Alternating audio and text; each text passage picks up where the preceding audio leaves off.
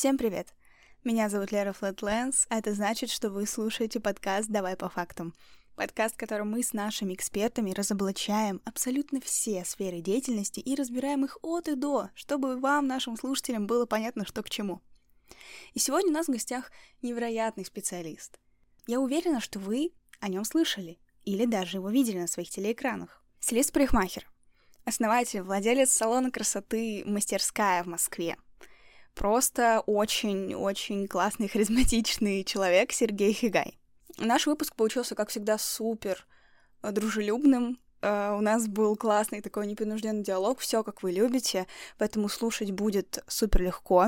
Еще раз вам напомню про наши соцсети, также про соцсети Сергея, uh, и я даже оставлю ссылку на его салон красоты, на сайт, абсолютно на всех платформах, э, на которых вы нас слушаете. Все, отстаю от вас. Наконец-таки. Приятного вам прослушивания.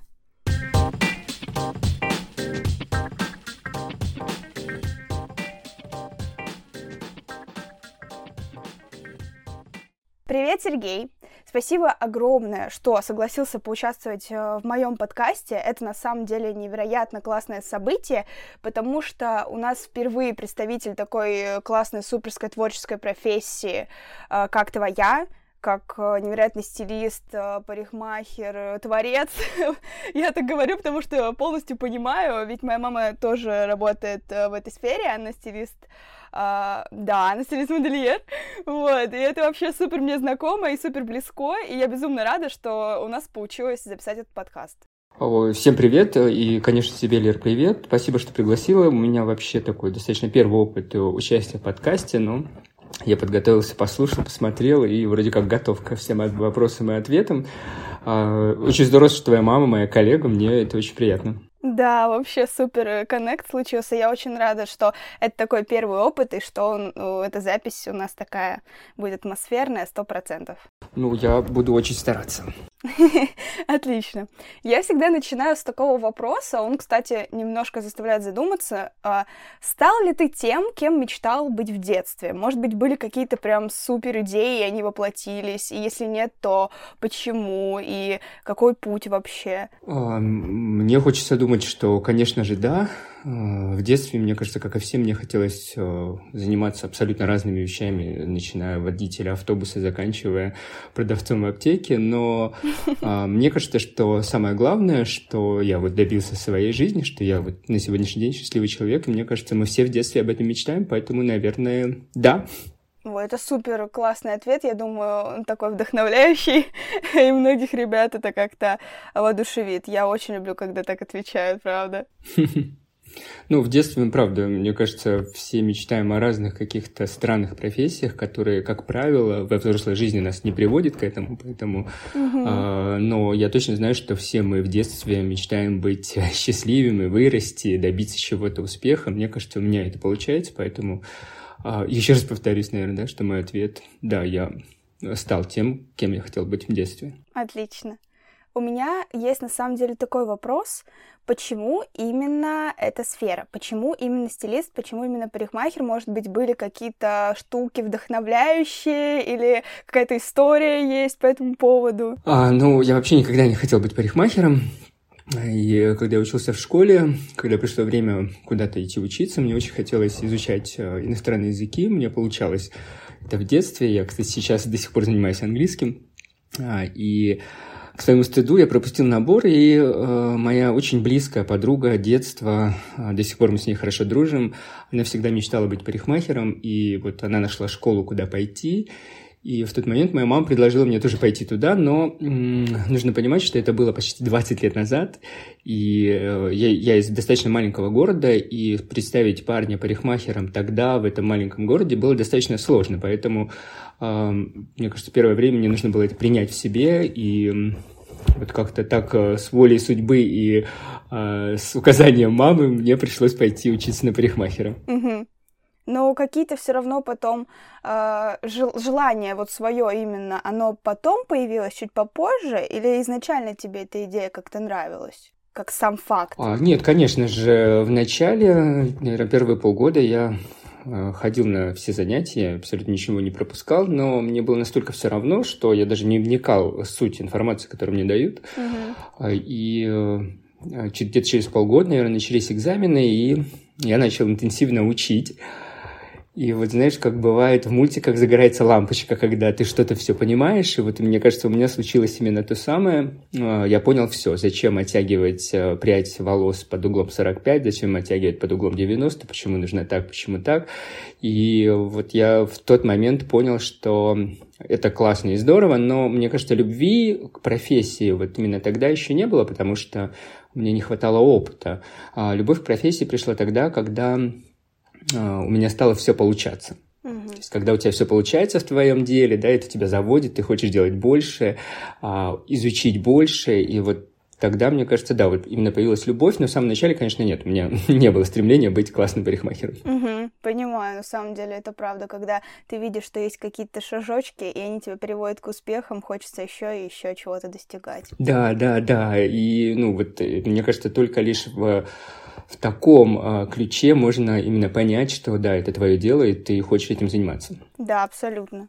Мне вот еще очень интересно, как проходит обучение. Это вот как в обычных университетах, то есть у вас есть экзамены, у вас есть сессии, возможно. Я абсолютно не знаю, как это выглядит, и мне очень интересно послушать, правда. Ну вот в то время, когда учился я, а, было несколько вариантов. То есть можно было пойти в какой-то колледж э, парикмахерского искусства. Мне кажется, какие-то были курсы отдельные, какие-то, как это сейчас называется, ну, наверное, колледж, да.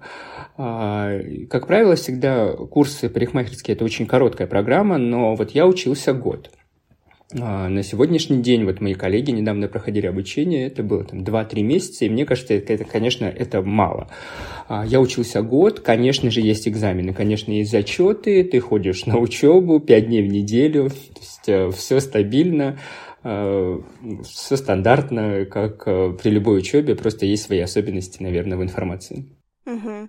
А как насчет практики? Вам приводили каких-то моделей? Ну, я полагаю, вы сначала на... тренировались на вот этих вот головах, я видела их у мамы, такие вот... Э, да, манек... ну, манекены, их называют по-разному, болванка, манекены. Да, Мы все, все время почему-то их называли, мои все всегда Матильды. Ну, то есть у каждого есть своя такая. У меня до сих пор, кстати, есть одна на работе и одна дома. Есть вообще в обучении есть э, ну, госстандарт программы, сколько часов нужно пройти практики, сколько часов нужно пройти а, теоретической части, и, конечно же, это все проходило. Сначала мы проходили теорию, отрабатывали на этих манекенах, Uh-huh. бедные девчонки. А потом, да, потихоньку мы выходили на практику на живых людях, и э, там были разные модели. Как правило, в моем случае это были мои друзья, мои родственники, у кого-то не было возможности приводить друзей, то есть ну, находили, учебный центр э, предоставлял модели. То есть практика, на самом деле, это один из важных моментов э, в обучении на парикмахера, я считаю. Угу, абсолютно. Ну, на самом деле классно, что э, была возможность отрабатывать абсолютно какие-то свои навыки, потому что, ну, а как иначе? Ты в тетрадочке запишешь там что да как, а на деле по-другому все как будто бы. Ну, да, да, ты э, не как будто бы, ты абсолютно права, на деле это все совершенно по-другому, потому что э, теория и практика, они идут к одной цели, да, сделать э, красивую работу, но, к сожалению, они идут немножечко по разным дорожкам, но совсем рядом, поэтому без одного не может быть другого. А, и когда у тебя хорош, хорошая теоретическая база и хорошая практика, то, скорее всего, это будет хороший специалист. Угу. А по окончанию дают диплом или... А, да, дают диплом. Вот я учился в школе Pivot Point. Uh-huh. А, на тот момент в моем городе она существовала несколько лет и потом а, перестала существовать, к сожалению. И Pivot Point тогда выдавал диплом международного образца mm. который давал мне возможность работать за границей. А, но это был, по-моему, государственный диплом какого-то международного образца. Ну, как-то так это было. Это было так давно, на самом деле, что я, наверное, не вспомню. А, понимаю. Есть еще такой вопрос по поводу каких-то дальнейших курсов. Есть ли, как ты думаешь, какое-то а, фиксированное количество курсов, вот повышение квалификации, которые нужно проходить, которые мастеру нужно постоянно посещать, а, или это нужно делать не так часто? Может, есть какие-то типа стандарты в этом плане, или это вот все просто как-то как захочешь, так и поедешь, посетишь? Я думаю, что нет какой-то такой одной стандартной программы, да, то есть вот ты отучилась базово, получила знания парикмахера, через месяц ты должна пойти отучиться этому, через два месяца пойти этому. Такого, я думаю, программы нет, потому что все зависит от человека, ну, про которого мы говорим, да, про специалиста, а, каков его путь, потому что на сегодняшний день парикмахер может выбрать, а, что вот, допустим, я знаю ребят, которые только красят волосы, они не стригут, они только красят. Есть а, мастера, которые только стригут.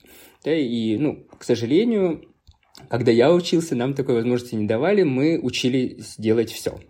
Мы и стригли, и красили, и причесывали, и выдували феном, крутили на плойке, то есть все виды работ мы должны были делать. Сейчас, наверное, проще. И вот в зависимости от того, какое направление берет э, тот или иной мастер, да, там, наверное, складывается своя какая-то программа обучения, повышения квалификации. Я думаю, что у каждого свой в зависимости от количества работ, наверное, от практики. Чем больше ты делаешь, тем, конечно же, быстрее тебе нужно подучиться чему-то новому. Угу. А вот как ты думаешь, э, курсы, точнее, или я даже не знаю, как сказать, какие-то мастер-классы скорее, которые на день, два, три длятся, вот просто какую-то определенную э, историю рассказывают, показывают, как делать, и все. Вот как ты думаешь, они эффективны? Нет, нет, конечно, это эффективно, но это эффективно на этапе, когда ты уже работающий специалист, когда у тебя хороший опыт, и ты можешь всю эту новую информацию принять, да, проработать и выдавать какой-то свой продукт. Но если ты только закончил парикмахерские курсы и идешь на курсы, допустим, какого-то сложного а, окрашивания именно технически, то, наверное, это будет э, сложнее. Э, вот этому мастеру, потому что нужно... Без фундамента ты не можешь построить крышу дома. То есть здесь точно такая же история. Если у тебя нет базы, опыта, практики, то ты ну, быстро, наверное, не скаканешь вверх. Угу. Да, согласна абсолютно. А скажи, пожалуйста, как ты думаешь, как лучше начинать именно вот искать базу клиентов. Расскажи вот свою историю. После обучения а, ты пошел в салон, или, может, как-то стал на себя работать, или какой-то другой путь. Вот прям супер интересно, и очевидно, это как бы такая а, самая важная, пожалуй, тема для ребят. Как начинать? Что делать? Ну, я, наверное, не скажу, как именно нужно начинать, но если вот говорите про мою историю, то Вот когда я учился, а, где-то, наверное, в середине учебного года ко мне хотели подойти преподаватели и сказать, что, наверное, тебе не нужно учиться, потому что, ну, я, правда, не показывал никакого интереса к этой профессии. И а, моя руко... не руководительница на тот момент, это была директор а, учебного заведения, где учился, она попросила преподавателей не торопиться, дать мне еще немножечко времени. Почему-то вот она в тот момент что-то увидела во мне, хотя никто вокруг не видел, и я даже сам, мне кажется, ничего не видел. А, и когда вот загорелась моя лампочка в голове, я пошел сдавать экзамены. Все экзамены сделаны отлично, и вот в этот момент эм, тогда еще мой директор предложила мне остаться работать там, то есть до, доучиться до конца и а, ну, остаться уже преподавать. Но одно из условий было, что я должен пойти и постажироваться в самом обычном салоне, просто стоять и нарабатывать опыт, набивать руку. А, я так и сделал. А, вот меня отправили в маленький небольшой салончик. А, там было так достаточно забавно. Мне кажется, я до сих пор что-то оттуда помню. Там я проработал где-то, наверное, 3-6 месяцев. И после этого меня забрали в учебный центр, где я учился, где я прошел программу обучения, которая длится год. Я прошел за три месяца ее в ускоренном режиме для того, чтобы мне уже, у меня была возможность работать с, с новыми студентами на практике. И вот так по чуть-чуть, по чуть-чуть. Потом параллельно у меня появился салон. Это не мой личный, это салон а, того же руководителя. И я совмещал вот работу преподавания на практике плюс работу в салоне. Э, сказать, что у меня сразу появилось много клиентов, наверное, это неправда, потому что у нас была очень сильная команда. Ну, представляешь, я работал с преподавателями, которые меня учили. То есть, конечно же, они очень сильные и мощные, и а, когда ты работаешь в команде с такими людьми, то сложно набрать какую-то базу клиентов, потому что, как правило, все хотели идти к ним. Но я не сдавался, я спал на стульчиках, я мыл чашки, подметал за ними. А, и, ну, как-то по чуть-чуть, по чуть-чуть я набрал себе свою базу клиентов, и как-то вот дальше пошло-пошло, и там я отработал почти 8 лет. Это, получается, обучая студентов или в салоне 8 лет? А, совмещая и обучая, и в салоне. И как ты думаешь, это тебе как-то самому помогло, когда ты стал уже обучать кого-то? Я думаю, это как-то еще и поувереннее себя ощущать стал. Конечно, ты, здесь же опять же вопрос того же опыта. Или ты один подстрижешь стрижку каре, либо у тебя 15 человек, которые сделают одну и ту же стрижку каре, но она всегда будет разная, да, то есть у каждого будет свой какой-то почерк, и, конечно же, это все видеть, э, участвовать в этом процессе, в любом случае ты набираешься больше опыта, чем просто я бы стоял бы один. Ну да, я абсолютно согласна. На самом деле, мне кажется, многие э, наши слушатели тебя знают, э, возможно, по, со по сотрудничеству с Роговым или по тому, как ты э, работал в Рогов деле. Я же все правильно говорю. Да, да, я работал с Сашей э, несколько э, сезонов его шоу. Угу. Э, расскажи, как это было, как вы вообще друг друга нашли, и насколько это принесло тебе какие-то, может быть, плоды, какой-то новый опыт? О, ну, шоу появилось в моей жизни достаточно внезапно. Но, как оказалось потом, э, в разговоре с Сашей выяснилось, что он уже давно меня а, отметил себе да, для участия, потому что у него было понимание, что нужно будет больше парикмахеров. Я одно время красил его подружку. Э, Гала Борзова есть такая стилист. А, и а, она была очень яркая, то есть она восточная девушка, я делал ей яркий блонд, и, конечно, это было очень ярко, очень модно, и Гала выглядела прям роскошно, и Саша тогда мне сказал, что вот после этого я обратил внимание на твои работы, а, но появился, появился шоу в, в моей жизни, мне предложили новую работу, и там в коммерческом предложении один из пунктов был возможное участие в вот этом мейковер-шоу. Вот. И я долго думал, мне было сложно перейти, но я все-таки решил, что да, наверное, нужно попробовать. X вообще абсолютно я этого не жалею. Вот, э, с Сашей работать было достаточно легко с самого первого дня. То есть там очень классная команда, они все тебя поддерживают. есть, э, мне кажется, это один из лучших коллективов, в котором я работал за свою профессиональную жизнь. Вау, это звучит очень классно. Я правда рада, что э, есть такой опыт. Э, это просто сумасшедший опыт. По большому счету, я делал то же самое, что я делаю каждый день на своей работе, но а, когда ты делаешь это для одного человека, а, это одно. Когда ты это делаешь для аудитории канала, то, конечно же, ответственности гораздо больше. А, и ну, это, конечно же, стрессоустойчивость вырабатывается. Да? То есть а, меняется речь, меняется, как ты выглядишь. Это работает на, ну, на круговую такую подтяжку, мне кажется, круговой тюнинг самого себя. Угу. Да, абсолютно согласна. Ты, э, и получается, как бы для кадра, как будто бы работа, да? То есть учишься выглядеть э, так, чтобы тебя охватили везде супер красиво.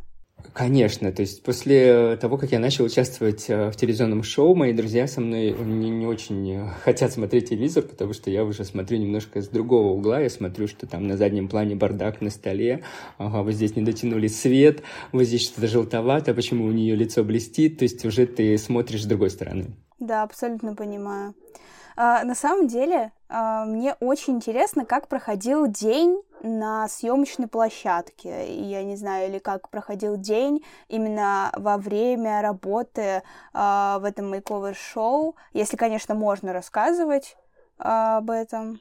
Я не думаю, что это секретно. Ну, как бы я участвовал в нескольких сезонах, и в, в этих сезонах были разные немножечко условия да, для героинь. То есть э, первый э, сезон, в котором я участвовал, мы брали по несколько героев, поэтому мы работали в команде. А, мой рабочий день, как правило, начинался где-то с 11-12, потому что до этого времени э, снимали какие-то эпизоды, переодевание, работу с Сашей, то есть ну, у них была своя программа, свой тайминг, мы всегда приезжали в 11, и где-то, наверное, в часа два дня мы начинали работу. И раньше 11, как правило, мы не уезжаем оттуда. Это потому что супер много работы или потому что супер много кадров нужно было сделать? А, очень много чего нужно снять. То есть, по сути, моей работы там на 3-4 часа, и все остальное время я сижу. Угу. Понимаю. Готовишься морально. Ну, там что-то я могу помочь на площадке, но, как правило, всегда есть люди, которые занимаются там своей работой, и никому не нужно ничего помогать. Ну, то есть никогда не было скучно на площадке, там всегда весело. Я в э, последнее время ездил на площадку со своей собакой, с Толей, поэтому у нас там всегда было весело. О, я видела его, очаровашка. Да, Толя просто вот прорывается через закрытую дверь носом, лапой, хочет войти. Он тоже хочет поучаствовать. Ну, вообще, да, он, он всегда со мной, поэтому, мне кажется, ему непонятно, почему дверь закрыта, и ему доступа нет. У меня была такая история, мы записывали с психологом э, подкаст, спецвыпуск, и у нее кошка внезапно начала прям кричать. И я думала долго, вырезать это или нет, оставить какую-нибудь такую изюминку смешную, но она там прям не очень приятно кричала, и я убрала. Мне кажется, можно было оставить и в каких-то таких пикантных моментах, знаешь, включать ее мяу, какой-то такой виск. Было бы забавно. Да, возможно. Возможно, кстати, да. Нет, Толя более серьезный парень, он не кричит, но он прям я вижу, что он там грустит. Ой, он просто переживает.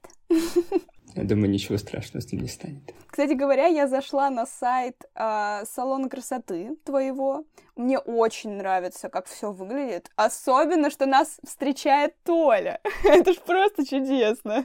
А, ну да, когда пришло время делать сайт, я до этого никогда не думал, что нужен будет сайт, потому что в современном мире мы живем, и, как правило, до недавнего времени мы все черпали из Инстаграма. И, но в какой-то момент мне, мне показалось, что когда ты достигаешь какого-то уровня салона, то есть ты не можешь быть без сайта. Потому что прикрыться одним Инстаграм, то есть как-то, мне кажется, неправильно. И вот, ну, подумав, что нужно сделать сайт, я со своей командой, мы сели и ну, рассуждали, каким э, он должен быть. И э, ты не была, к сожалению, у меня в мастерской. Я а, раньше работал в очень многих салонах. Я раньше работал в представительствах компании, которые продают красители, и э, моей работой было вести обучение партнеров в салонах, как использовать продукт. Поэтому я видел достаточно много салонов красоты в своей жизни, и э, создавая какое-то свое такое рабочее пространство, мне хотелось уйти от каких-то стандартов именно салона красоты, и у меня в мастерской, знаешь, такой небольшой как квартирничек, И ну, мне это очень нравится. И э, отталкиваясь от этого, мы подумали, что сайт должен быть тоже какой-то такой достаточно э, интересный, не просто как обычный сайт салона красоты. Да, и так, так как Толя со мной ходит на работу практически каждый день, э, мы решили сделать, да, так что все идет от лица Толи. Я обязательно оставлю ссылку, на самом деле, а, в описании на всех платформах. Я обожаю это делать, потому что мне потом. А, слушатели пишут, э, что они заходят на инст и подписываются. Я прям, прям ман Это такая. Приятно. Да, вот. И обязательно, чтобы слушатели понимали, о чем речь, обязательно, ребят, переходите, смотрите. Супер милейший сайт. Вы увидите Толю, просто главную такую большую картинку, и дальше уже совсем ознакомитесь. Вот. И у меня вообще супер-супер э, такой интерес по поводу салона. Мне очень хочется послушать историю, мне очень хочется послушать, как вообще пришла идея. А, и, кстати, ты еще сказал, что а, не хотелось, чтобы выглядел как какой-то обычный салон красоты, а какой это, по твоему мнению, обычный? То есть, типа, он как-то выглядит... Э, как? Как он выглядит? Mm-hmm. Ну нет, наверное, визуальная составляющая не самая важная. Я видел разные салоны, где а, много денег потрачено на интерьер и оборудование, где мало денег потрачено, и я могу сказать, что количество потраченных денег не всегда дает гарантию того, что это будет классный салон. Как правило, в салонах красоты вот, некоторых салонах красоты, где я бывал, мне кажется, не хватает какой-то души, какой-то атмосферы этого всего. То есть можно сделать супер красивые стены, супер красивое кресло, но если нет какой-то атмосферы и единство команды в этом во всем, то ну, это не будет работать так, как должно быть, по моему мнению. Вот. И в первую очередь, если говорю я про мастерскую, про какое-то, да, что не, не сравнение, то, наверное, в большей степени я говорю про атмосферу. И я уверен, что все гости, которые приходят ко мне, к моим коллегам, э, наверное, согласятся со мной, что у нас такая очень домашняя, уютная обстановка. Угу. Это на самом деле самое главное, чтобы клиент заходил и понимал, что сейчас он будет вообще в супер каком-то блаженстве, в супер вообще атмосферке, и ему будет комфортно. Особенно, когда какие-то супер сложные окрашивания или, например, я не знаю, какое-нибудь э, наращивание. Это же вообще супер долго. А, да, это долгие работы, есть окрашивания, которые делаются по полдня, да, то есть, э, как правило, у нас люди проводят достаточно много времени в гостях. Вот, да, и как раз-таки супер важно, чтобы все это время они ощущали себя хорошо, чтобы хотелось вернуться. Ну, э, конечно же, и это составляющая, чтобы работа была хорошо сделана, чтобы... Потому что если ты плохо покрасишь и, и у тебя будет все красиво, то, скорее всего, вряд ли они вернутся. Да-да-да. Да-да-да. Понимаю. Ну так что насчет идеи? Когда ты вообще понял, что готов открыть э, свой салон красоты? Вот, вот этот вопрос мне нравится больше, потому что до этого ты задала вопрос, когда я, по-моему, решил да, сделать салон. То есть а, мне кажется, каждый парикмахер э, доходит до, какой-то, до какого-то этапа, где ну, понимает, что уже пора ну, как бы работать на себя. А, но вот понимание и готовность, а, мне кажется, это тоже разные вещи. Да? То есть очень многие понимают, что они готовы, понимают, что им пора, но зачастую они не готовы к этому, потому что салон красоты, это, ну, со стороны это очень красивый бизнес, где все красиво и классно, но это достаточно сложный бизнес. Вот, и понимание того, что я готов, и вообще готовность к этому пришла достаточно поздно. Я начал свой парикмахерский путь в 2003 году, и свою, э, свою первую мастерскую я открыл, дай бог памяти, в 2019 году. То есть достаточно, достаточно длинный путь э, был, и за этот путь у меня было несколько городов, где я жил, э, работ. Хотя вот работ таких вот прям, мест работы у меня было не так много.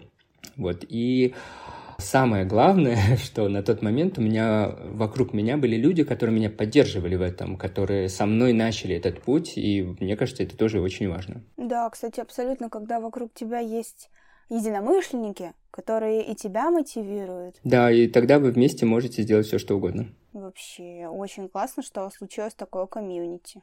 Э, да, и на сегодняшний день мы практически в том же составе, то есть э, у нас достаточно дружный коллектив, чуть-чуть меняется, но основная команда остается. Угу. А кто в твоей команде? Э, расскажи, или можешь сказать в салоне красоты, сколько у тебя мастеров? А, вот основной команды нас пять человек. Есть двое коллег, которые приходят именно под запись. То есть они тоже, я считаю, их командой, но они не всегда находятся на месте рабочем, то есть они приходят только под запись. Угу. Вот э, у нас не очень большая, но дружная семья. В шесть, в шесть, в пять, шесть человек. Пятеро основных, но да, есть еще э, ну, бухгалтерия, СММ, горничная, но это все, все они тоже являются частью моей команды, потому что все они, ну, мы совместно с ними делаем одну и ту же работу. Да, абсолютно. На одно дело трудитесь. Это чудесно. На самом деле, у меня есть два таких вопроса.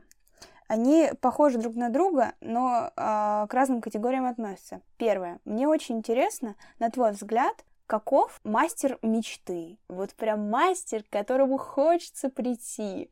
Может быть, какие-то soft skills, какие-то навыки помимо компетенции у него должны быть. Вот прям опиши, э, по твоему мнению, мастера мечты. Это достаточно сложно, потому что для каждого он будет свой мастер.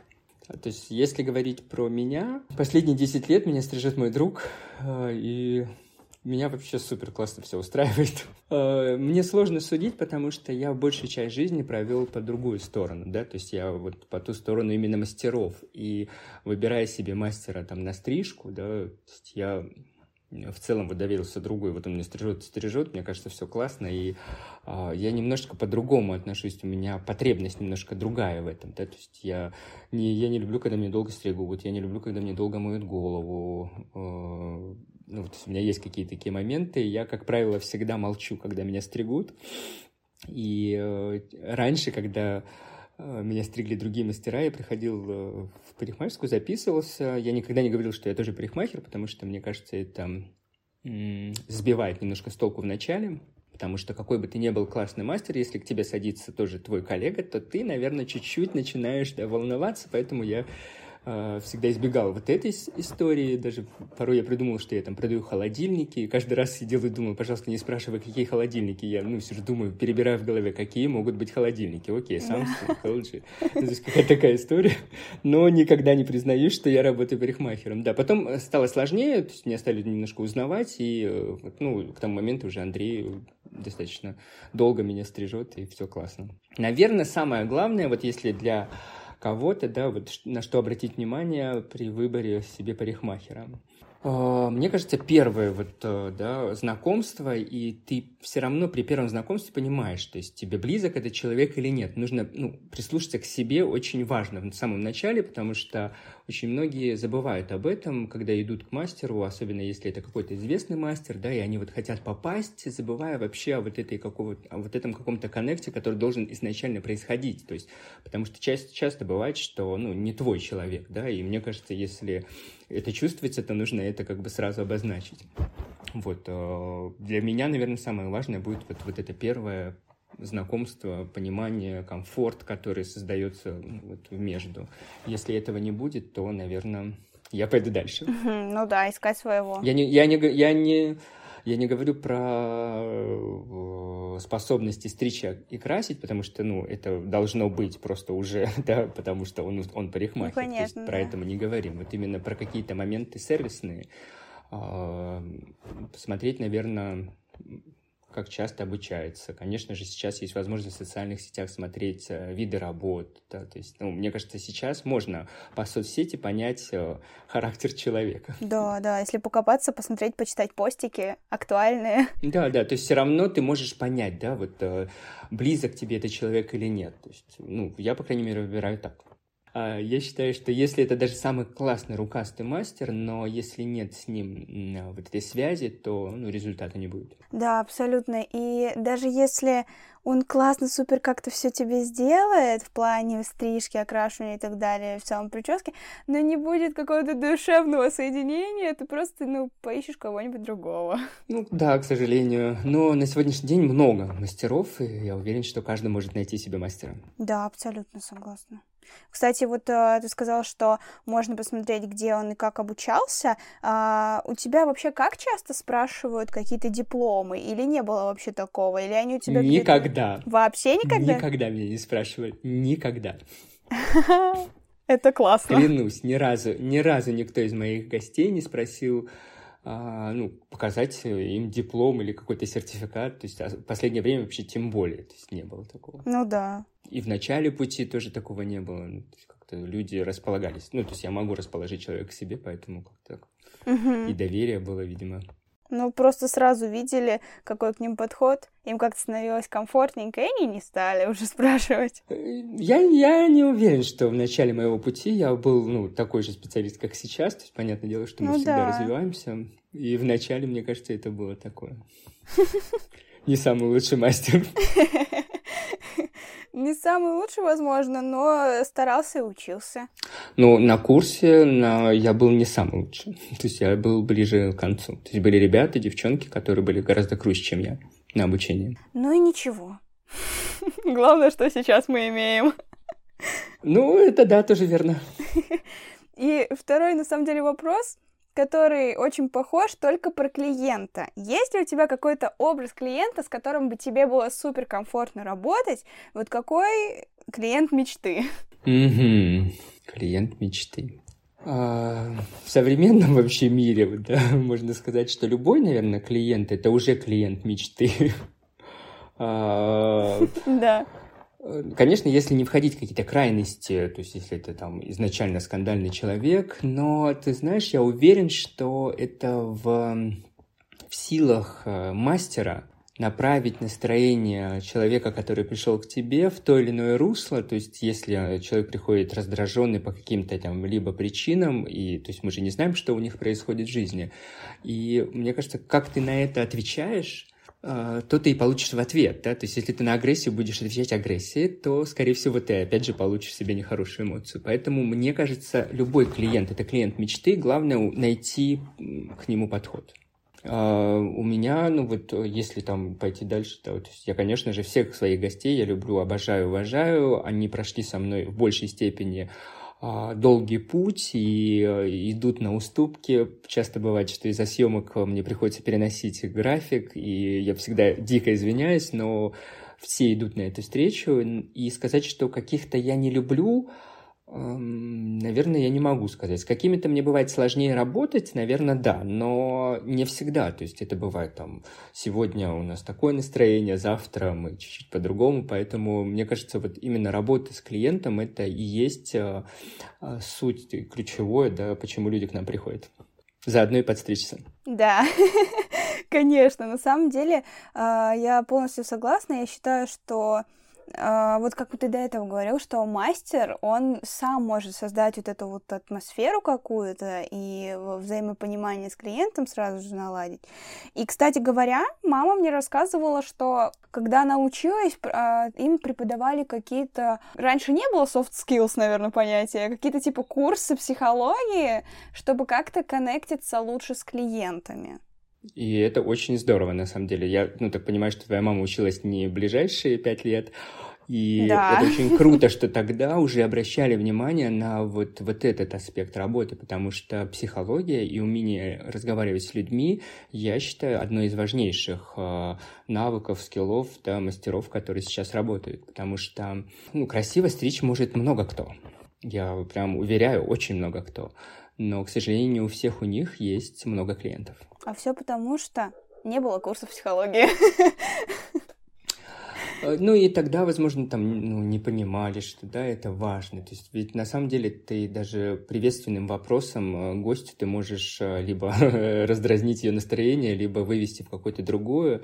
Да, то есть, например, если вот шла, ехала к тебе гостья, клиентка, полтора часа в пробках, потом ее обрызгал какой-то там дядя на машине, и вот она заходит, и вот мы с моими коллегами всегда это обсуждаем, что ну, вот задавать в лоб вопрос, как ваши дела сходу, наверное, это не самое правильное, потому что этим вопросом мы возвращаем ее к тому, что вот ее день был не очень классный. Да, то есть ведь э, если тебя встретят и спросят, э, не спросят, если тебя встретят, да, у тебя плохой день, тебя встречает, как твои дела, ты, скорее всего, мысленно вернешься да, в то состояние. Но если тебе сказать, что, ой, Лера, здравствуй, так здорово, что ты пришла, очень рад тебя видеть, то уже в немножко в другое направление я тебя уведу. Согласишься ты? Да. Поэтому вот, вот этими моментами ну, как бы я считаю, что очень важно, как подать информацию. Угу, абсолютно согласна. Я думаю, мы обсудили очень много важных и классных вещей. Ой, я хочу думать. Да, правда. И я хочу очень попросить тебя дать какие-нибудь, возможно, советы для начинающих мастеров, для ребят, которые мечтают, стремятся выучиться, или уже для практикующих. Вот, какие-нибудь просто твои личные, твоего личного опыта. Ну, для начинающих мастеров, конечно же, один из важных, мне кажется, советов, что не переставайте учиться, и этот же совет для работающих уже мастеров. А, я считаю, что мы всегда должны учиться, потому что а, ничего не стоит на месте, каждый день появляются новые продукты, а, новые какие-то видения, видения моды, под которые мы должны подстроиться. Поэтому обучение — это, наверное, первое. И второе, для начинающих, ну, любите своих гостей. Потому что если, если мы не любим гостей, то можно заканчивать эту работу. Угу. Если мы не любим людей, вообще пока. Э, ну, людей любить сложнее, чем отдельных гостей, поэтому... Ну, кстати, да. Можно начать с гостей, потом, возможно, полюбишь людей. Да, абсолютно согласна. Очень классные, ценные советы. Я уверена, что а, наши слушатели, которым это актуально... И, в принципе, я считаю, что это для всего актуально. Такие универсальные штуки, правда, что нужно как-то находить подход и учиться, всегда сам развиваться, э, так сказать, в ходу, в ногу в ходу, в ногу со временем идти. Вот, поэтому спасибо ну, большое. Не стоять на месте, абсолютно. да, мне кажется, это важно. Да, абсолютно. Спасибо тебе большое за эту запись. Ой, спасибо тебе, э, что ты настояла, потому что я вот немножечко так стеснялся, но О. Спасибо, да, что все случилось, я рад. И если это кому-то пригодится и будет полезно, то это вообще супер классно, плюс мне в карму. Абсолютно.